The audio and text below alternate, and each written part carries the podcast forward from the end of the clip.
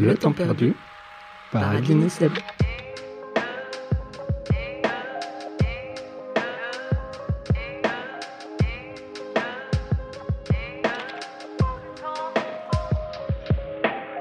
Pour ce premier épisode du Temps perdu, on reçoit Jeb. Enfin, en réalité, c'est plutôt lui qui nous reçoit. Dans sa grande coloc à 30 km de Bruxelles, entouré de bois et accessible uniquement si vous avez le code de la grille donnant sur un chemin qui vous mène tranquillement à cette demeure humblement nommée le château.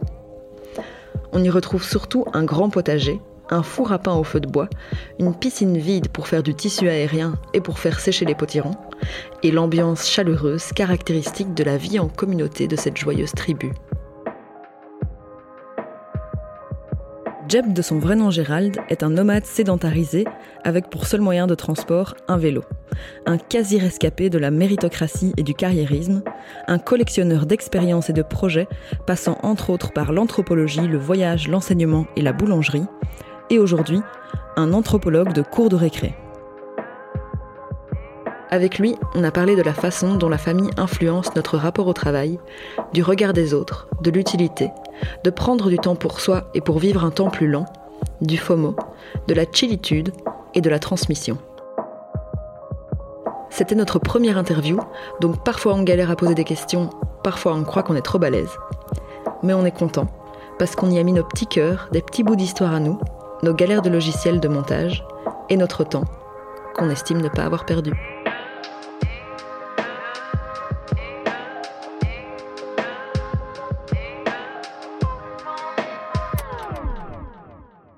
Alright, c'est parti. Alors on va commencer par te dire bonjour Gérald. Bonjour Adeline. Yay. Salut Gérald. Bonjour Seb. Euh, bah, du coup, c'est c'est notre, premier, euh, notre premier podcast. Ah et, euh, et du coup, c'est trop cool de t'avoir comme premier invité. Et, et on, on t'a choisi parce que bah, parce qu'on trouve que tu as des choses intéressantes à dire. On t'a choisi, ça donne l'impression que, Mhm. que genre on t'a sélectionné. mais c'est juste que comme euh, on se connaît et que on en avait déjà parlé, euh, du coup on s'est dit que ce serait trop bien de, de t'avoir comme premier invité. Du coup déjà, on va commencer par dire merci. Avec plaisir. Ouais. C'est moi qui suis honoré d'être là. Bah Parce qu'il faut dire quand même qu'il a accepté, on l'a pas forcé. Oui, c'est ça, on l'a pas forcé non plus. Ouais, ils sont sympas. Et, euh, et du coup, tu es notre premier invité pour ce, ce podcast qui n'a pas encore de nom à l'heure où on enregistre. Alors, du coup, euh, on est là pour parler un petit peu de, de ton rapport au travail et euh, ou au non-emploi ou à un peu tout ça. Ouais. Et je crois que c'est bien si on commence par euh, voir un petit peu ton parcours. dans quoi est-ce que, dans quel genre d'environnement t'as grandi et, et comment ça s'est passé pour toi. Ouais, ça me semble, ça me semble un bon début effectivement pour ce podcast sans nom. J'ai l'impression d'avoir passé une bonne partie de ma vie d'ailleurs sans identité professionnelle aussi. Du coup, euh, ça fait un, ça fait un chouette parallèle. Ouais. euh, du coup, d'où je viens, comment j'ai grandi. Euh, ben moi, je suis un, je suis un mec du, du Brabant wallon. J'ai grandi dans une famille, euh, dans une famille où le travail avait une certaine place. Euh, du côté de chez ma mère, je vais dire que j'ai eu beaucoup la vision très méritocratique du travail dans le sens où quelqu'un qui travaillait, c'était quelqu'un qui, euh, qui souvent se sacrifiait dans, l'effort. Euh, donc ça, c'est quelque chose qui m'a fort pétri. Euh, du côté de chez mon père, j'ai plutôt ressenti le travail comme étant quelque chose de dur aussi, de souhaitable évidemment pour, pour, pour avoir une certaine condition. Mais il insistait en même temps sur l'importance de trouver un métier passion, d'essayer de trouver quelque chose qui faisait, qui faisait sens et qui donnait envie de se réveiller, qui donnait envie de vivre, ce qui était moins le cas du côté de chez ma mère. Donc ça, c'était un petit peu les, deux grandes visions, euh, je veux dire, prépondérantes. Et euh, du côté de mon père, euh, ce qui est marrant, c'est qu'il y a, il y a un espèce d'écart aussi entre le discours et ce qu'il veut bien croire, dans le sens où j'ai l'impression que il a envie de défendre une espèce de, un espèce de statut où il a eu le mérite d'avoir travaillé dur pendant beaucoup. Lui, il était, il était indépendant aussi. Il avait un garage du côté de Bruxelles. Et, euh, et donc, il avait 4-5 ouvriers. Mais euh, il vient d'une famille qui était quand même assez aisée de base. Et euh, c'est via sa maman qu'il a réussi à monter l'affaire au début, c'était un peu un tougher, machin, il allait pas trop tous les matins au travail, c'était sa mère qui l'ouvrait pour lui, s'il faisait la, trop la fête la veille. Donc, on voit bien qu'il y a un petit peu un, qu'il y a un petit peu un paradoxe de ce côté-là. Et puis, il a arrêté de travailler assez tôt, parce qu'il a été vraiment, enfin, il revenait méga stressé, méga épuisé. il était, il était un peu, enfin, pas invivable, mais, enfin, ça, ça lui réussissait pas, quoi. Mhm. Du coup, ouais du coup, c'est pas non plus des exemples de travail énorme. Et pourtant, euh, et pourtant cet idéal est quand même, euh, est quand même partagé. Aujourd'hui, j'essaie de, prendre la distance par rapport à ça et j'ai encore énormément de mal à me dire. Euh, je veux dire, me dire que je vais me lancer dans quelque chose qui fait du sens parce que ça fait sens et pas pour essayer de rentrer dans, dans l'idéal qui est partagé socialement dans le cadre familial et pour pouvoir me sentir, euh, me sentir dans mon bon droit de dire moi aussi, je travaille beaucoup, moi aussi, je suis comme vous, regardez, euh, je mérite d'être intégré dans le groupe parce que j'ai suivi la même, euh, la même voie. Quoi. Mais du coup, on est direct parti un peu dans le, le lourd. ouais, dans le lourd. ouais. Mais, mais du coup, petit garçon, c'est ça tes modèles, quoi. C'est une famille un peu un peu carriériste et, méritocratique et l'indépendance et l'autonomie. Et comment est-ce que tu le vis, genre à l'époque? T'as l'impression que ça te marque déjà ou bien? Quand je suis jeune? Ouais. Quand je suis jeune, je me rends compte de rien en fait. Je me rends compte de rien. Euh, j'ai l'impression que que de toute façon tout est déjà donné puisqu'il n'y a qu'à suivre le cursus scolaire. Donc euh, à ce moment-là, on se pose pas vraiment de questions. On remet toujours un peu à plus tard et on essaie de, de profiter de l'instant, je pense, quand on est enfant. Je pense. Mais ça veut dire c'est aussi quelque chose dans lequel toi, t'avançais, genre t'as pas eu de problème euh, à l'école particulièrement Il n'y a pas eu un endroit où ça a bloqué par rapport à ce cursus? Hmm. euh, Dans mon cas, non. Dans mon cas, ça a été, ça s'est bien déroulé. J'étais quand même bon élève. Euh, mon frère, lui, par contre, a eu énormément de difficultés, notamment dû à sa dyslexie, ce qui lui a valu ben, une, une défiance complète de la part de mon père, qui ne l'a jamais reconnu, enfin, qui ne l'a jamais, je veux dire, estimé mon père qui attendait énormément de nous dans, dans la vie. On, entendait souvent que la vie était un, un combat, qu'il fallait être le meilleur, qu'il fallait se battre, qu'il fallait, qu'il fallait tout donner, qu'il fallait surpasser tout le monde. Et c'était vraiment une éthique euh, euh, de compétition totale, quoi. Et, euh, et donc mon frère, comme avec, avec ses problèmes de, de, lecture, il a doublé deux, trois fois, je pense. À un moment donné, c'était l'ultimatum. Mon père lui a dit, écoute, maintenant c'est soit, soit l'armée, soit l'école hôtelière. Aujourd'hui, il, a, il est passé par ces étapes-là, il a réussi. Euh, il a fait l'armée Il a fait l'école hôtelière. et, euh, et, ouais, ça, ça, a bien marché pour lui. Ça, c'était un grand, enfin, c'était un bon hasard, quoi. Enfin, un bon coup du sort, je sais pas comment on peut dire. Et aujourd'hui, mon père euh, lui dit enfin qu'il est fier de lui, etc. Mais donc, il l'a mérité, je veux dire, cet amour conditionnel, en fait. Ouais, c'est ça. Ouais. et t'as l'impression que ton frère a plus dû se battre pour ce truc-là, alors que toi, tu l'avais de manière un peu plus euh, facile, vu que tu correspondais un peu au standard et genre exact, voilà quoi. Exact, exact. Ah, il avait placé énormément d'espoir en moi, mon père. Euh, puis j'ai hésité dans mes études, je savais pas trop quoi faire. J'ai finalement fait anthropologie. Et à la fin d'anthropologie, euh, j'ai décidé de mettre un peu tout le système en question, de voyager. De...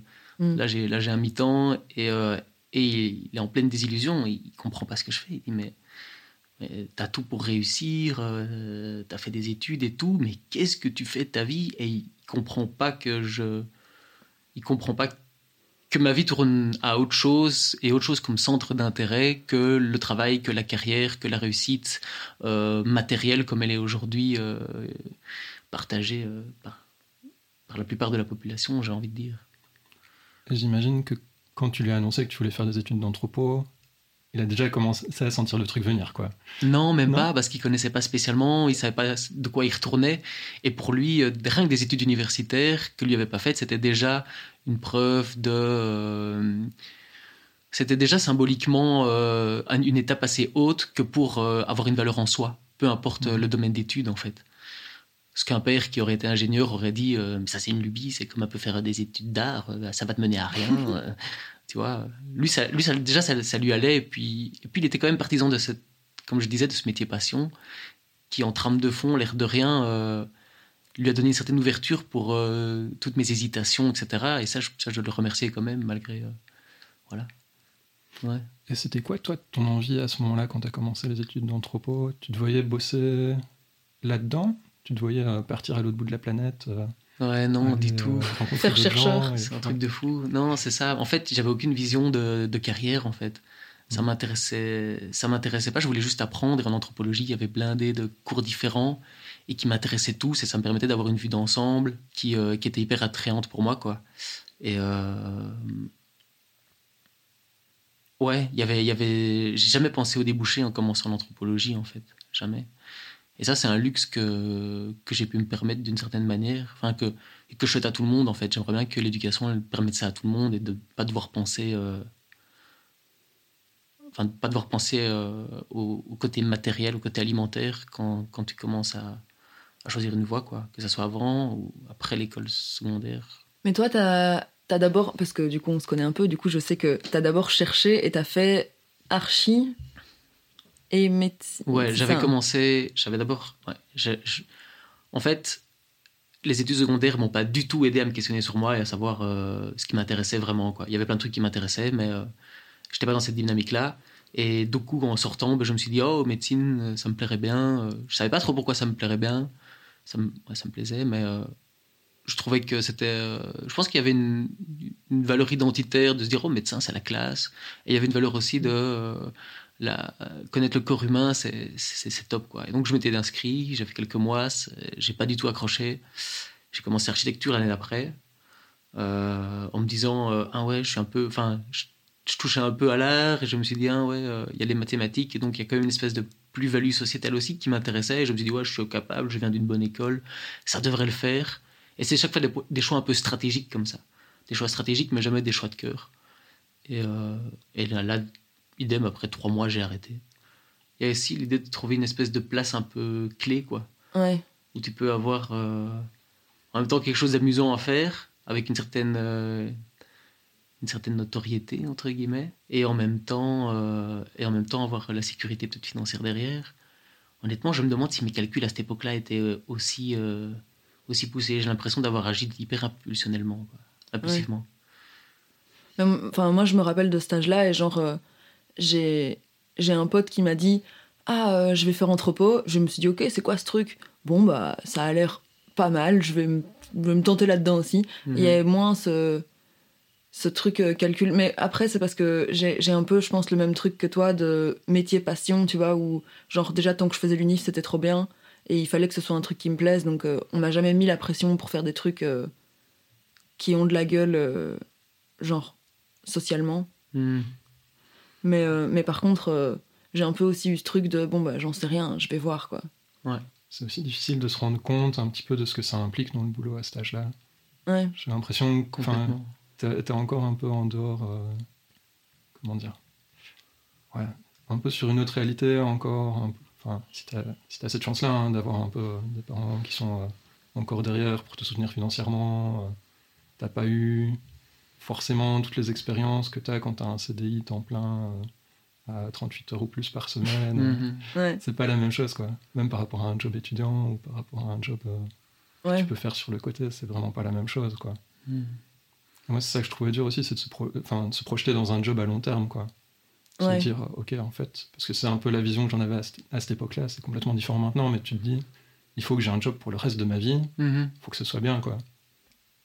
Quand t'étais en entrepôt, est-ce que tu te projetais dans quelque chose? Du coup, non, euh, t'arrivais pas trop à te projeter dans un certain type de boulot. C'était genre les études pour les études et puis on verra bien après quoi. Ouais, ouais. Honnêtement, ouais. Et au final, je sais pas si c'était précurseur, mais j'ai pas du tout envie de vivre ma vie non plus en me projetant. euh, j'ai jamais eu cette envie-là de me dire oh euh, je vais essayer de me former pour un métier qui va durer longtemps.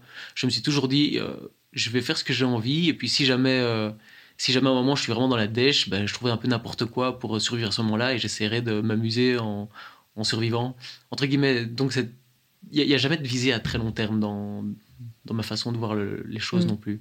Et ça a jamais été.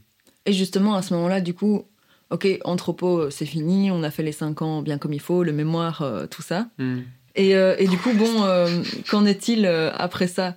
Tu, tu finis et puis? Et puis, je finis entrepôt et j'ai pas vu mon frère depuis deux ans. Du coup, on décide de partir en bateau stop en Amérique du Sud et on fait un voyage d'un an pour questionner justement. Enfin, c'était pas la base, le but, mais ça s'est fait comme ça, questionner notre éducation, voir qui on était, voir qu'est-ce qu'on voulait faire de notre vie, euh, faire des expériences un peu d'ayahuasca et compagnie. Donc c'était euh, gros voyage introspectif. Euh, après ça, je me dis que j'aimerais bien travailler dans, dans l'enseignement, donc je commence l'agrégation.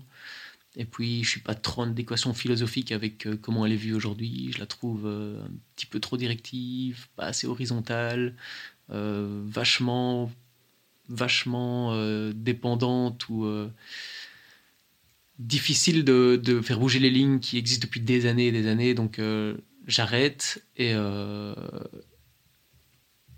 et ouais, je sais pas. du coup, petit boulot, mi-temps, je cherche. au début, j'y croyais pas trop de me trouver un petit boulot comme ça sur Mm. les sites, petites annonces. Je me disais, Ouais. je vais jamais trouver un truc. Puis là, finalement, ouais, je m'y retrouve bien. Mais alors, parce que tu es passé très vite sur la période du voyage, est-ce qu'il y a quelque chose pendant ces voyages qui a fait que tu as décidé justement d'aller plutôt vers l'enseignement, qui t'a fait un peu changer comme ça de, direction? Euh, non, c'était pas trop un changement de direction. Je me disais juste que. euh, En fait, ce qui m'avait manqué, moi, j'ai l'impression, pendant mes années en primaire, secondaire, c'était l'occasion justement de pouvoir réfléchir euh, sur la vie, sur soi, sur nos, passions, nos désirs, ce qu'on avait envie d'accomplir et quelle était la place dans, dans le monde. Et euh, j'avais l'impression qu'on était juste un peu saturé par la matière à absorber et qu'on n'avait pas, on ne laissait pas le temps de faire nos propres explorations. Et moi, si j'avais envie de rentrer dans l'enseignement, c'était justement pour essayer de proposer plus ça. Euh, et ouais, c'était, ça avait émergé progressivement pendant le voyage, mais c'était quelque chose qui déjà me, me titillait euh, bien a- enfin, avant. Quoi. Ouais, d'une certaine manière, un petit peu euh, donner la possibilité à d'autres d'expérimenter une vision du monde que toi, tu avais expérimenté aussi peut-être à travers tes études d'anthropo. J'imagine Ouais, que c'est un peu ce regard ouais. différent-là aussi que tu cherches à c'est ça. partager. Prendre un peu de la lenteur, prendre un peu le temps d'observer. Mhm. Euh, j'ai beaucoup été influencé par euh, des lectures de spiritualité. Euh, ça a commencé par l'anthropologie, puis ça a un peu dévié sur la spiritualité, beaucoup de choses. Et, aussi l'altérité euh, des voyages, de voir d'autres modes de vie, où en fait euh, ça m'a permis de voir le côté saillant de, du trait un peu typique que je retrouve ici en, Belgique et peut-être en, Europe, c'est cette espèce de frénésie perpétuelle de la recherche de la productivité. On court après, on court après, euh, après je ne sais quoi et on, on finit tous en, en burn-out, en dépression pour caricaturer quoi. Mais et donc du coup, ouais, ça fait, ça fait un peu, ça fait peut-être un petit peu gros, euh, gros discours de, de hippie, bobo, du coup, mais, mais je, enfin, je crois profondément. Et du coup, ça, c'est pas évident à vivre euh, aujourd'hui. Parce que j'ai l'impression qu'il y a beaucoup de gens, ils courent. C'est pas juste qu'ils se sont dit que c'était super fun euh, Mm. super important de courir, c'est aussi qu'il y a des besoins et que c'est pas toujours facile, Ouais, même en un temps, un temps plein de boulot, de réussir Blindé. à, ouais, ouais, à vivre de tout ça. exact. Et tu- à ce moment-là, tu pensais déjà aussi un petit peu à ce genre de choses, à qu'est-ce qui peut se proposer? Euh, je suis pas sûr d'avoir compris exactement le sens de la question, mais j'ai une réponse quand même. Mhm. je sais pas si tu, tu- tu me diras si elle était adéquate et tout. Euh, moi, ce que j'avais vu, en fait, c'était euh, c'était de nouveau un exemple familial où, euh, où ma mère, en fait, elle, a quitté mon père à un moment donné où lui, il était blindé euh, dans ses activités à lui et il oubliait complètement le reste de la famille. Et donc, en fait, ma mère, elle, elle a pris un pas de recul, elle a fait Bon, que- est-ce que je suis heureuse? Elle s'est dit Non, je suis pas heureuse. Euh, il, est temps de, il est temps de changer, j'ai le temps de bouger, quoi, de faire quelque chose d'autre. Et donc, elle, est partie. Et, euh, et moi, pendant le voyage avec mon frère, en réfléchissant là-dessus, je me disais, mais j'ai l'impression que la plupart des gens, la plupart des gens qui font des, qui sont, qui sont en temps plein, qui ont euh, souvent des grosses baraques, on est, on est quand même bien lotis en Belgique avec des voitures, etc., qui ont, qui ont quand même beaucoup de, ma- de matériel, qui ont beaucoup de richesses. Ils pourraient se contenter de moins, travailler un petit peu moins, consacrer un petit peu plus de temps euh, à leur famille, à l'écoute, euh, faire des activités, euh, je sais pas plus. avec plus de sens peut-être, de, de regarder plus le rythme du monde. Et je me disais, c'est plus un truc que j'ai envie de proposer aux personnes qui sont, qui sont je veux dire, dans les couches dominantes, de prendre le temps de regarder euh, ce qui se passe, plutôt que d'apporter euh, la, solution miracle. à pour- c'est- pas du tout mon but pour tout le monde. Quoi. Mais je me dis juste que moi, je viens d'un milieu aisé. Je me dis juste que si j'ai une réponse à apporter pour ces gens-là, c'est celle-là. quoi. C'est juste. Enfin, voilà. Peut-être que je, me trompe, mais moi, j'ai l'impression que ça peut, ça peut euh, faire partie d'un- d'une transition aussi. Quoi. Et du coup, toi, tu, tu disais, alors, ce qu'il faudrait comme changement, ce que tu envisages, c'est avoir plus de temps, enfin, moins de temps au boulot et plus de temps pour d'autres trucs. C'est ça, hein Ouais, moi, genre, euh, typiquement, l'idée du revenu universel, typiquement, me plaît bien pour ça, parce que j'ai l'impression que si on. Enfin, après, c'est une vision assez idéaliste de la société aujourd'hui, mais si on arrive à, une bonne distribution des richesses entre tout le monde, je pense que tout le monde peut avoir le temps de. avec des, métiers utiles, de prendre du temps pour ça. Mm. Ouais, tu, tu- tu te marres un peu, Seb, je te vois. On a eu cette que- discussion-là dans la voiture tantôt en arrivant et Ouais. j'étais pas d'accord avec elle. Ouais, on n'était Oh, pas d'accord. débat. Ouais. Ouais, débat. Mais alors, Euh, ouais, je sais pas s'il faut Non, mais c'était pas, euh, c'était pas juste comme conversation parce que lui, il pouvait discuter tranquillement et moi, je devais en plus me concentrer. J'ai raté la sortie de l'autoroute, euh, Oui, oh, euh, n'importe et je quoi. l'ai déconcentré. Ouais. Mais du coup, on parlait aussi de cette histoire de revenu universel et de comment gagner du temps. Et parce que je crois que clairement, euh, on est assez d'accord avec ce truc-là de, en fait, euh, travailler à temps plein. euh, non, merci. Clairement. Et, euh, et du coup, enfin, en tout cas, oui, c'est ça. 38 heures semaine, Ouais. c'est beaucoup trop. à- bah, je dis à nos yeux parce que Seb, tu confirmes. Oui, oui, tout à voilà, fait. tout à fait. Et, et du coup, ouais, on, on, bah, on parlait de ça aussi. tiens, qu'est-ce qui est mieux Revenu universel, réduction collective du temps de travail, qu'en est-il? Mais après, c'est tout un débat aussi, quoi. Ça, voudrait un épisode entier. hein. Ouais, c'est ça. Parce qu'il y a la question, enfin un peu ce que tu disais, de redistribuer les richesses. Ouais, c'est compliqué. Donc. Ouais, Mm. je crois que c'est toute une question. Ouais. Est-ce que tu redistribues vraiment les richesses Ouais. en mettant un revenu universel? Ah ouais, c'est Euh, vrai. Ou est-ce que tu Mm. mets juste un minimum pour tout le monde et puis ça veut dire que justement ceux qui avaient plus au départ, euh, ils ont toujours plus au départ?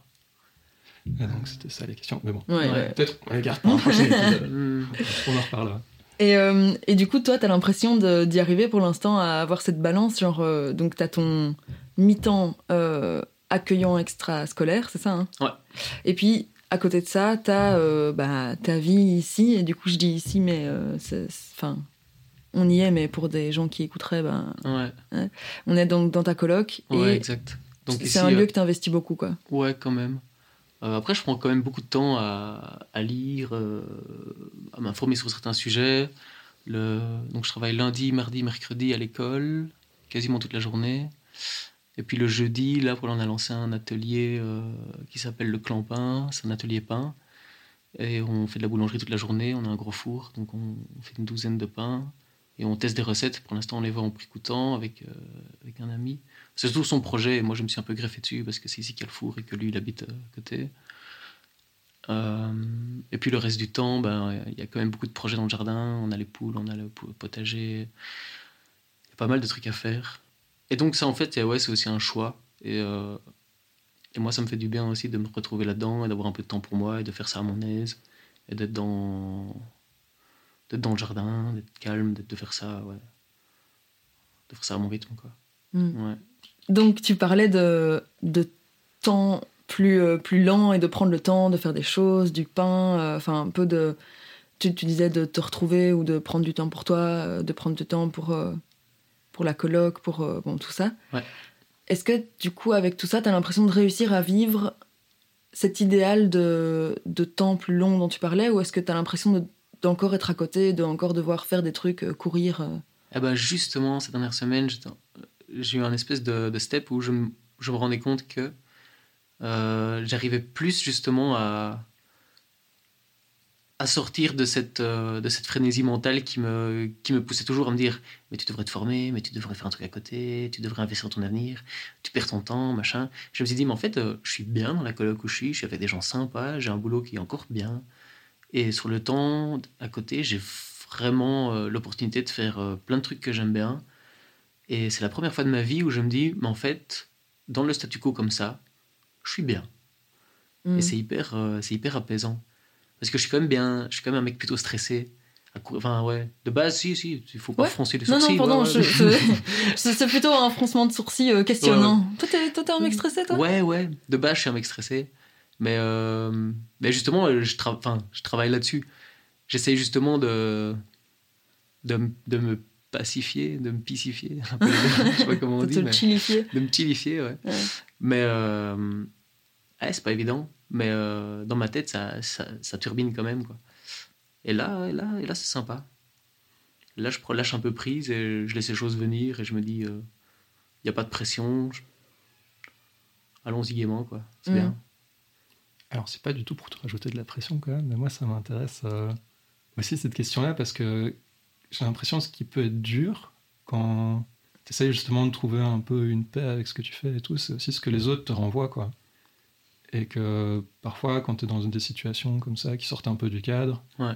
je sais pas, tu as aussi une pression qui devient juste de soit de ce que les autres te disent, vraiment, soit Ouais. de ce que tu penses, qu'ils pensent de toi. Ouais. Alors là, ça peut partir très loin. Ah ouais, ouais, ouais, là c'est méga dur. Ouais, là j'ai, ouais, là je me suis un peu, bah, ma famille, elle est un peu plus à l'écart. Je me suis un petit peu disputé avec mon père au début de l'année, ce qui fait que je le vois plus des masses. Euh, on se voit quasi plus une fois par mois peut-être, mais on parle, on parle plus trop de tout ça. Et donc en fait, je suis plus renvoyé à tout, euh, à, tous mes manquements par rapport à leur représentation de ce que devrait être euh, ma vie. Et donc du coup, bah, moi, ça m'enlève une charge, une charge émotionnelle et mentale euh, énorme, et ça fait vraiment plaisir. J'ai l'impression aussi que le confinement laisse, euh, a, permis, enfin, le confinement, que l'épidémie a permis aux gens aussi de, de s'ouvrir un petit peu plus sur certaines thématiques. J'ai l'impression qu'il y a, moi, j'ai l'impression qu'il y a plus d'ouverture. Genre, euh, grosse période de remise en question pour plein de gens et donc euh, Ouais, plus facile de dire Oh bah moi je suis ouais, en train de faire ci et ça et Ouais. j'ai pas spécialement de boulot. Et... ouais, de la clé de lecture Ouais. que j'ai eu moi, ouais. Euh, c'est marrant parce que justement, moi j'ai l'impression que c'est surtout pour concernant le, le lieu de vie que plein de gens autour de moi ont eu des méga euh, prises de conscience. euh, genre plein d'amis qui vivent à Bruxelles et qui se sont dit Ok, en fait, euh, Bruxelles c'est sympa, mais on va pas rester là toute notre vie. Hmm. Bah, en fait, ouais, c'est exactement ça. Ici, en septembre, on avait trois chambres qui se libéraient. Mm. Et donc, on a, fait, on a posté une annonce sur Facebook. Et c'est vrai qu'on a eu blindé de demandes de gens qui venaient de Bruxelles Ouais. et qui voulaient partir et qui, qui avaient besoin de. Enfin, parce qu'on est dans, la, dans les bois avec potager et tout ça. Et donc, ça, ouais, un espèce de retour un peu. euh, Enfin, une sortie de la ville plutôt. je Ouais. dirais. En tout cas, ouais, fort sorti de la ville, euh, peut-être plus que. Enfin, oui, il y a peut-être des gens, ça leur a fait se dire euh, Ah, j'ai envie de les mettre les mains dans la terre et de Ouais, maintenant ça. cultiver mes propres patates, mais Ouais, j'ai l'impression qu'il y en a beaucoup, c'était aussi juste je veux du verre autour de moi et c'est tout, quoi. exact. Ouais, parce que cette histoire de rythme en ville, c'est aussi qu'il y a des choses qui se passent tout le temps. Enfin, en Mhm. dehors de cette magnifique année qu'on est en train de vivre. Ouais, ouais. D'habitude, c'est genre la surstimulation constante, quoi. Il y a Ouais. des événements, il y a des soirées, il y a des copains. Et puis à un moment, même si, t'as- enfin, si tu vas pas faire euh, ces choses-là, tu sais que c'est possible, quoi. Mm. J'imagine qu'ici, bah, il y a les soirées en coloc, mais Ouais. tu ressens pas forcément la même pression ou le... La FOMO, comme on appelle. Ouais. Ouais. Ouais, la peur de... Fear of missing out. Exact. Euh, de- donc la peur de, de rater quelque chose, un événement ou. C'est terrible un ce truc. Une fois Ouais. que depuis qu'on a mis un mot là-dessus, c'est Ouais. c'est incroyable comme j'éprouve ce sentiment. de manière- ouais, ouais. Il y a Mais beaucoup coup, moins de FOMO ça. ici, mais Mhm. euh, la cuisine, c'est un lieu de FOMO incroyable. Parce qu'il y a plein de gens dans la cuisine tout le temps. Mhm. Et euh, on passe des heures à discuter de tout, de rien, et on n'arrive pas à quitter la cuisine tant qu'il y a quelqu'un qui reste. On est tous là à, à se dandiner, à tergiverser. et puis après, on dit bon, il faut aller dormir, ouais, moi aussi. Et puis on reste encore une heure à deux au bout de parler. Et ça, ouais. Enfin. Et dès qu'il y en a un qui monte, il y en a un autre qui descend. et Mais ça oui, c'est ça, c'est ça. ouais. Après, j'ai pas la fear of missing out de, du rythme de Bruxelles trop souvent quand même. Mais aussi, du coup, tu, tu vas moins souvent euh, à Bruxelles. Du coup, là, tu rates des trucs. Tu rates des teufs, tu rates euh, Ouais, ouais, des. blindé. Mais là, pas de FOMO. Non, non, non, parce que j'ai trop la flemme d'aller à Bruxelles. c'est vraiment pas facile d'y aller. Ouais. d'ici. À vélo, ça fait un petit, petit Ouais. bout de route, quoi. Vélo, c'est une heure quart. Mais Mm. ça va encore. hein, mais... Et du coup, tu le vis pas mal, ce truc-là? Euh, Non, ça va, ça va. Honnêtement, euh, honnêtement, il y a- il y a- j'ai eu cette discussion avec quelqu'un. J'avais eu besoin aussi de rétrécir mon, de rétrécir mes contacts sociaux, enfin mon milieu, euh, mon groupe de potes. J'ai l'impression que j'avais trop de comptes à rendre à plein de groupes parce que j'avais été dans plein de colloques différentes et je m'étais fait plein d'amis et, et j'avais envie de voir tout le monde tout le temps, mais juste c'était trop fatigant en fait. À un moment donné, il y, avait y a juste trop de gens. Et donc, du coup, je voulais un peu plus écarter les, Hmm. Les rendez-vous. les rendez-vous pour, euh, pour avoir plus de temps pour euh, faire mes projets aussi. Et ça rentrait blindé dans une dynamique aussi. J'avais peur de ne pas, trouver, euh, de pas trouver une voie professionnelle, une carrière ou quoi que ce soit. Et je pense que ça rentrait dedans, c'est dans, dans le calcul, ouais. Hmm. Au fond de mon petit, incons- de mon petit conscient. Et tu- veux dire de prendre du temps, de s'éloigner un petit peu pour pouvoir réfléchir un peu sur tes projets, Exactement. sur ce que tu veux faire? Exactement, ouais. Mm. Ouais, parce que quand tu fais la teuf, parfois tu as des discussions très intéressantes et je pense pas qu'il faut négliger ça de temps en temps avec un petit verre. euh, Il y a beaucoup de vérités qui sortent. Mais, euh, mais j'avais vraiment besoin de pouvoir expérimenter des trucs sans être influencé. Euh, j'ai pas je suis persuadé d'aller chercher au fond de soi, c'est important quand même d'apprendre à faire ça. Enfin, pour moi en tout cas, c'est important. J'ai besoin de, de me retrouver avec moi-même beaucoup pour, euh, pour apprendre des trucs, euh, pour savoir ce que j'ai envie de faire, pour savoir ce que j'aime et pour être au clair avec ça. Parce que je suis vachement influençable et, et toute ma vie j'étais fort influencé, j'ai l'impression. Et donc du coup là j'avais envie de, de reprendre un peu les rênes et de savoir dire non, de m'affirmer vraiment plus, etc. Et pour ça j'avais l'impression, j'avais l'impression de, de devoir euh, établir une vraie relation de moi à moi, quoi. Me dire ok maintenant je fais ce que j'ai besoin de faire et, euh, et je me fais plus trop influencer par euh, des propositions qui sont euh, somme toute souvent très alléchantes. que ce soit pour la fête ou autre chose. Oui. Ouais. Oui. Ouais. C'est aussi un peu cette question que quand tu as trop de choix, au final c'est difficile de faire un choix et donc tu n'en Ouais. fais pas. Ouais, ouais, à fond. Donc tu te retrouves un peu porté par les événements. Exactement. Et là peut-être j'imagine, euh, enfin voilà, comme on disait, le projet de podcast ou le projet sur le pain, c'est des choses qu'à un moment tu as les gens qui sont là, tu n'en as pas 10 000, Mhm. et donc tu le fais vraiment quoi. Ouais. Tu le fais à fond. Et tu le fais, ouais. Ouais, exactement, ouais. Mm. Ouais, ouais. C'est bien. De pas avoir le choix, c'est recevoir un cadeau au final. Ça dépend pourquoi. hein. Ça dépend. on, on dit ça. Ouais. Ouais. Faut pas mal interpréter ça parce que c'est dangereux ce que je dis. Est-ce que tu as l'impression de, de perdre ton temps maintenant? Oh, c'est une excellente question. Non. Et en plus, j'ai eu une, euh, une réflexion intéressante l'autre jour, enfin hier, je pense, en réfléchissant sur le podcast. Je me suis dit, hmm, c'est peut-être une chance à saisir ce podcast, parce que ça va m'ouvrir des portes et tout. Et puis j'étais là en train de m'analyser cette, cette pensée. Et je disais, mais, mais sérieux? Tu vas quand même pas, tu vas quand même pas essayer de rendre, euh, d'essayer de rendre utile chaque truc de ta vie que tu vas faire qui sort un peu de l'ordinaire, quoi. Mais en fait, euh, je me rends compte qu'en trame de fond, ce truc, il me, il me fait, euh, enfin, il me meut, quoi. Il, il, me- met penser, il oriente ma vie tout le temps. Est-ce que tu as l'impression de devoir être utile Enfin, c'est quoi ton rapport à l'utilité dans, dans le Hmm. monde? Ouais. Ah, chouette, ça c'est une chouette question, je l'aime bien. Euh, en fait, il y a deux, j'ai deux conceptions d'utilité qui se, qui s'affrontent. Il y en a une où, euh, de manière très anthropocentrée, j'ai l'impression que être utile au regard de la, au regard de l'analyse scientifique actuelle du monde et euh, des crises majeures que nous encourons, que ce soit la biodiversité, puis un changement climatique, euh, euh, les crises migratoires et sociales, j'ai l'impression que l'utilité, elle est importante pour moi, pour me sentir intégré socialement dans le monde et de me, de me valoriser moi-même et de me sentir, de mériter ma place si, si j'ai une action au quotidien, dans ma vie, sur ces leviers d'action-là et que je participe à un mieux-être. Après, après, j'ai l'autre l'autre concept de- d'utilité où je me dis que de toute façon, on n'a jamais le point de vue de Sirius en tant qu'humain. Et euh, c'est pardon, on n'a jamais le point de vue de? On n'a jamais le point de vue Sirius, ça veut dire qu'on ne sait jamais dire, euh, on n'a pas toutes les, toutes les données en compte pour estimer si un acte sera utile ou pas. Mais c'est une analyse peut-être un petit peu trop, euh, un petit peu trop, comment dire, statistique ou mathématique de la chose. Parce qu'il y, a- plein de données, il y a plein d'inconnus.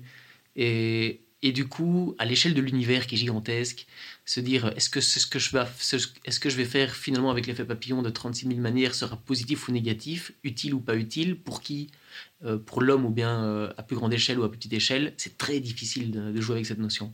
Du coup, euh, Du coup, coup, l'utilité n'existe pas. du coup, l'utilité, c'est c'est- c'est intéressant, mais ça a ses limites, quoi, pour moi. Et euh, je pense que l'utilité, il faut rester humble et se dire, ok, en tant qu'homme, si j'ai l'impression d'être utile et que je me fie à toute l'information dont je dispose et que j'ai l'impression d'être utile avec cette information-là, eh ben, euh, eh ben c'est déjà bien. Mm. Mais du coup, ça, tu vois, justement, ça va avec ce truc de, du travail. Est-ce qu'on doit avoir un travail utile? Enfin, bon, c'est un peu tout ce dont tu viens de, parler maintenant, mais... Ouais, ben, j'ai déjà une réponse. Euh, j'ai l'impression que...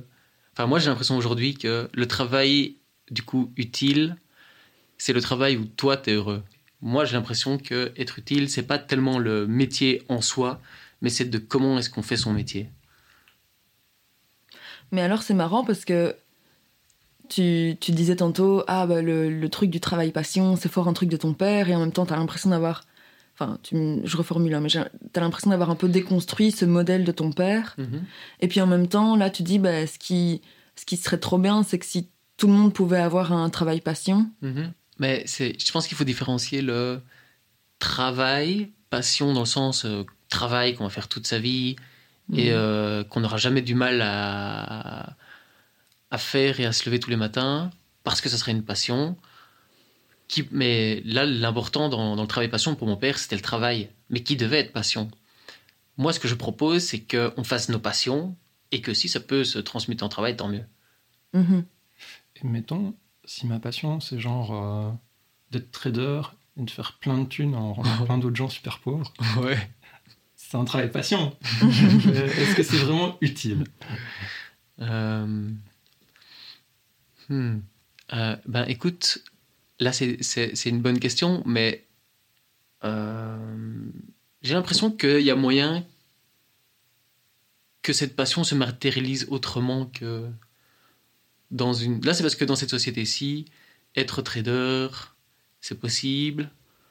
Et c'est très euh, pour reprendre un peu les, mots d'Aurélien Barraud, c'est très, euh, très valorisé. Mais si demain on décide que ce qui est valorisé, c'est pas d'acquérir euh, une Porsche, des bateaux, des yachts, des machins, mais c'est de favoriser le vivant, de favoriser la biodiversité. Et si on change un peu les codes, eh ben, le trader, il va trader autre chose, quoi, tu vois. Il va peut-être trader des données d'information, il va peut-être trader, je sais pas quoi. C'est marrant parce que du coup, on est, on est parti de comment tu trouves de l'utilité dans ton travail et là, ce que tu racontes, c'est que finalement, pour toi, l'utilité, c'est quelque chose qui n'est pas forcément relié à ton travail. Euh, non, non, Bah, en fait, un petit peu. Enfin, mhm. Parce que là, justement, mon travail, pour l'instant, c'est accueillant extrascolaire. Et euh, ce que je fais, c'est juste avoir un. Le but, en fait, d'être accueillant, là, c'est c'est de laisser un espace qui, soit qui est souvent la cour de récré ou euh, les zones de, de, temps libre, de réfectoire et tout, pour que les élèves puissent s'exprimer, puissent être libres de, de, jouer, de faire ce qu'ils veulent, etc. Et, euh, et moi, j'aime bien justement jouer c'est un peu cette oreille un peu, hein, et je les écoute et je les questionne. Et, euh, dans la charte euh, ou le règlement d'entre intérieur, plutôt la charte des accueillants, il est marqué quand même de favoriser l'expression, de favoriser la bienveillance, le respect entre les élèves, un milieu où ils peuvent s'émanciper, et euh, d'acquérir des qualités de citoyen responsable, euh, tout ça. Et donc au final, moi j'ai l'impression que, que ce que je fais, bah, ça rentre exactement dans ce, dans ce cadre-là. Donc j'ai l'impression de faire mon métier. Après, euh, chacun l'interprète un petit peu à sa sauce, mais... Mhm. Ouais. C'est cool du coup. Ouais, ouais c'est trop bien. Ouais, je m'y retrouve. Et du coup, est-ce que tu dirais que c'est plutôt une bonne situation, être accueillante extrascolaire? Ah ouais. Bah oui, comme je l'ai dit, en fait, ouais, je pense que c'est du coup une, du coup une bonne situation. Euh, on a un peu de marge de manœuvre, mais j'aimerais bien en avoir un petit peu plus. Mais là, comme c'est le début, bah, on va voir un peu comment ça se met. Euh, là, j'imagine, je m'imagine pas travailler comme accueillant extrascolaire toute ma vie. Si c'est ça, c'est déjà déjà une chose.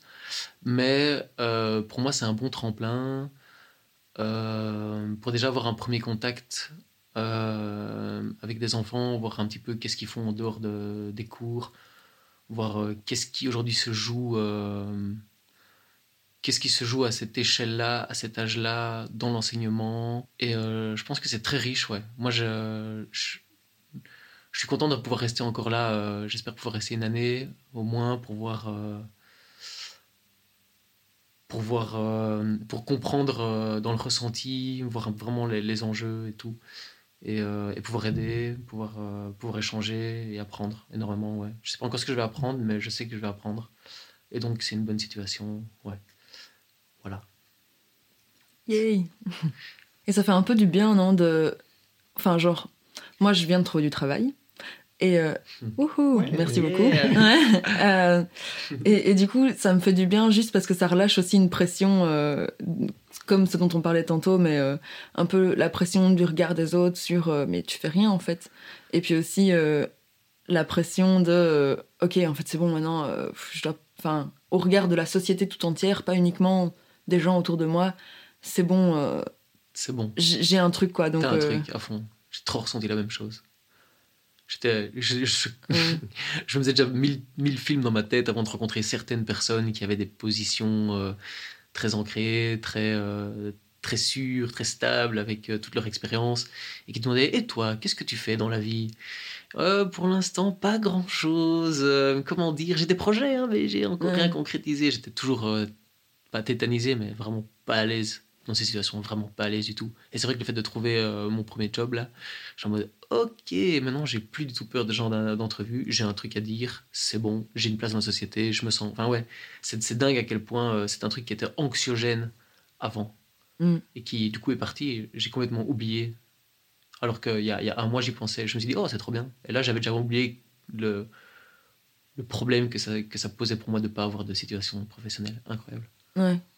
Parce que c'est fort lié à l'identité, quoi. C'est...